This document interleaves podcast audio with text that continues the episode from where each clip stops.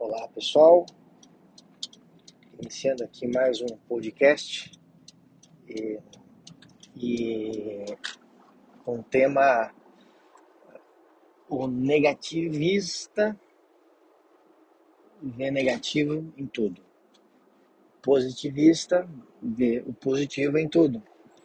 É, então sobre levando essa temática, né?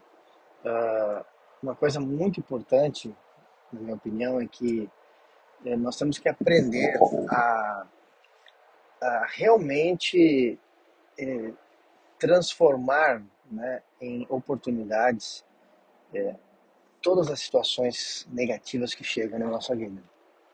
E claro, aquilo trazendo foco sempre mais para a área dos negócios, né? Do empreendimentos, área profissional. É, nós temos que acabar com essa mania, esse hábito de de reclamar. Porque se tem uma coisa que, que as pessoas detestam ao seu redor, é pessoas reclamando de tudo, reclamando, pessoas negativas. A pessoa negativa é aquela pessoa que ela tem aquela nuvenzinha né, que só chove na, no, no canteiro dela, né? Ela vê problema em tudo, né? Isso é uma coisa que, que assim, nos afasta das oportunidades é a pessoa ser negativa, ser, ser, ser reclamar de tudo. Né? E a outra coisa que realmente não é fácil é você conseguir encarar positivamente as coisas, né? Difíceis que chegam, né? Os problemas que chegam, os desafios que chegam.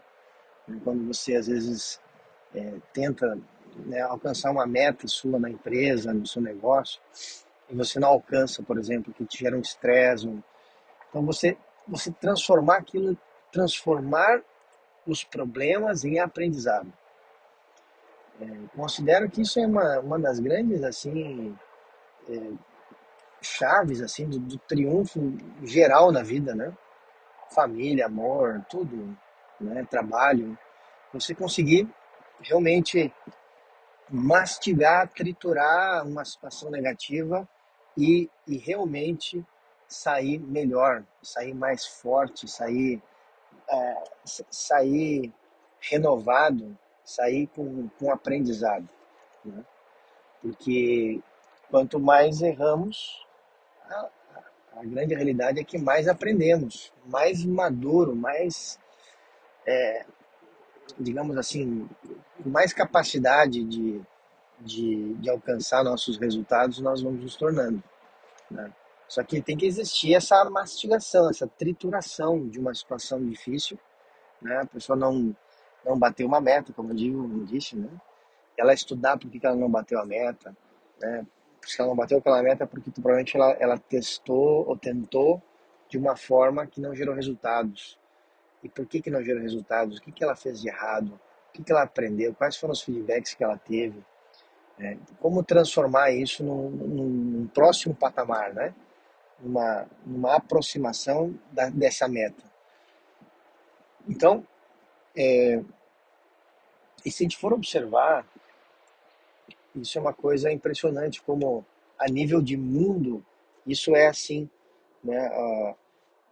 Todas as grandes, uh, os grandes, digamos assim, é, grandes transformações da humanidade, da sociedade, elas, elas são precedidas por guerras, por dificuldades, por fome, por, problemas de todo tipo, que sempre há ou sempre houve na história, pessoas que aproveitam essas, esses momentos de, de agonia, de dificuldade, para criar soluções, criar inovações, criar formas da coisa prosperar, né? Por exemplo, se a gente for pegar um evento recente da humanidade, né?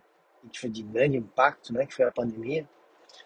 É, claro que quando a pessoa olha, de novo, o negativo, o negativista, né? Ele ele vê só problemas em toda, em toda, em toda essa crise pandêmica, né? Claro que é inevitável, né? Quantas pessoas morreram, quanto sofrimento, quantas famílias sofreram, é, é uma coisa, é uma lástima. É, foi uma grande, é, uma grande dor que a humanidade viveu. Né? Mas também é inegável, né, de que é, quantos avanços houveram. Né? falando do mundo corporativo, houve uma grande quebra de paradigmas, né? As empresas se forçaram a, a se desenvolver tecnologicamente, a, a, conseguir criar uma unidade, uma forma de operar sem que as pessoas estivessem uma nos lados das outras dentro de um escritório. Né? Quantos softwares, é, é, digamos assim, ganharam, cresceram com isso? É, mercados, né? Como pode até parecer engraçado, né? Como do álcool gel, né? Que, que prosperou.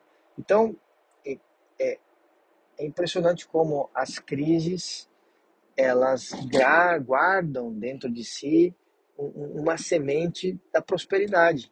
Né? Ela, elas, elas trazem consigo né, oportunidades. Né? Só que e quando a gente fala uma coisa global, né, como uma coisa de grande, de, de grande expressão, né, como foi uma crise pandêmica, essa pandemia que a gente vivenciou, uh, a gente pôde observar é, isso, né, quantas coisas uh, bacanas surgiram, se desenvolveram, e só que eu não tem como afirmar isso, né, mas proporcionalmente falando, essas coisas boas ou transformações ou inovações ou melhorias que surgiram, elas foram, na minha forma de ver, menores do que as coisas ruins que aconteceram. Né? Porque, primeiro, porque quando se fala de, de, de mortes e falecimento, não, não, não existe uma melhoria, uma inovação que, que compense né, que compense a morte de um ente querido. Só para partir daí, desse ponto base, que, que qualquer coisa que a gente fale de melhorias que aconteceram, não tem como isso compensar né, a, a mortes, né? Possível.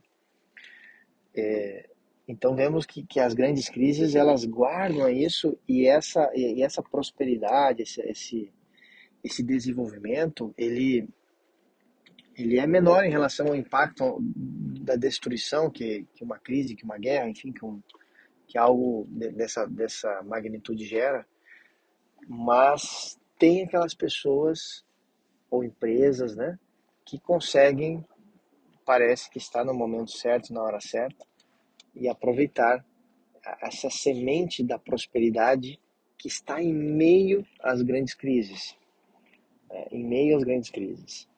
E nós, aqui no Brasil, temos um, um grande celeiro de crises, né? Se tem um país abençoado aí com crises, é o Brasil, né? É, desde que eu sou criança, eu lembro de escutar meu pai falar essa palavra: crise, crise, a crise. Agora, essa nova crise que veio para matar essa crise.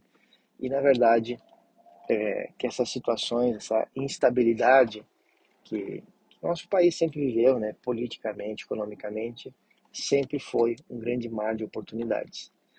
Então, queria trazer essa reflexão sobre a importância de, de fazermos esse, esse, esse, termos esse hábito de transformar as situações difíceis em prosperidade.